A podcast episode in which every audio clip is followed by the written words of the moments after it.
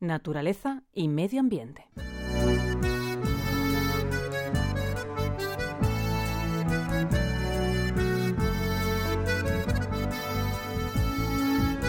Con sus 1.092 metros de longitud, el río Tajo es el más extenso de la península ibérica y la superficie de su cuenca hidrográfica ocupa el tercer lugar en el territorio español. Sin embargo, la sobreexplotación de sus recursos, sobre todo a partir de los años 70 del siglo pasado, le ha llevado a la situación terminal en la que viene encontrándose desde hace ya bastantes años. La falta de caudales debido a los trasvases, el regadío y el uso que de sus aguas ha realizado la industria, la contaminación derivada de los diferentes tipos de vertidos, pesticidas y radiactividad procedente de las instalaciones nucleares y la destrucción de los ecosistemas por las talas, roturaciones y quemas, el monocultivo de especies de corto crecimiento o el desvío de aguas para las hidroeléctricas son, entre otros muchos, los grandes problemas que le afectan. Problemas que de nuevo han salido a relucir con la denuncia que hace tan solo unos días llevaba a cabo la plataforma de Toledo en defensa del Tajo, ante la aparición de miles de peces muertos a su paso por la ciudad.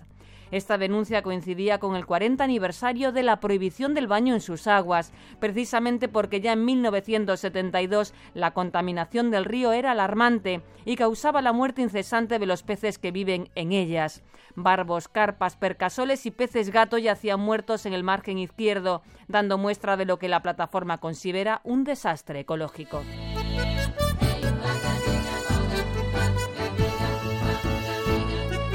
La desidia de los políticos es, en opinión del presidente de esta plataforma, una de las razones de la agonía del Tajo. Son muchos los años que se le está viendo padecer sin que ninguna autoridad haga nada, salvo repartirse, dice, el poder de las cuencas y traficar con el agua. Hace ya unos años también que la organización Ecologistas en Acción publicaba un manual para salvar las aguas del Tajo, en el que además de analizar las razones de su situación y describir las medidas que podrían ayudar a limpiarlo, animaba a la población y a las organizaciones conservacionistas a denunciar cualquier tipo de acción que pudiera atentar contra la salud del río, su biodiversidad y su entorno. Además, en el texto aparecían especificados los tipos de delitos y hasta un formulario para poder hacer la correspondiente denuncia. Algunas voces de la Concejalía de Juventud y Cooperación del Ayuntamiento toledano reclaman unión y complicidad de todas las administraciones y sociedad para salvar al río y han anunciado que durante el próximo mes de julio se realizará un campo de trabajo en la senda ecológica del río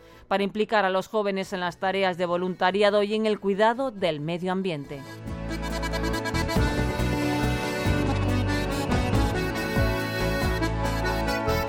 Josefina Maestre, Radio 5, Todo Noticias.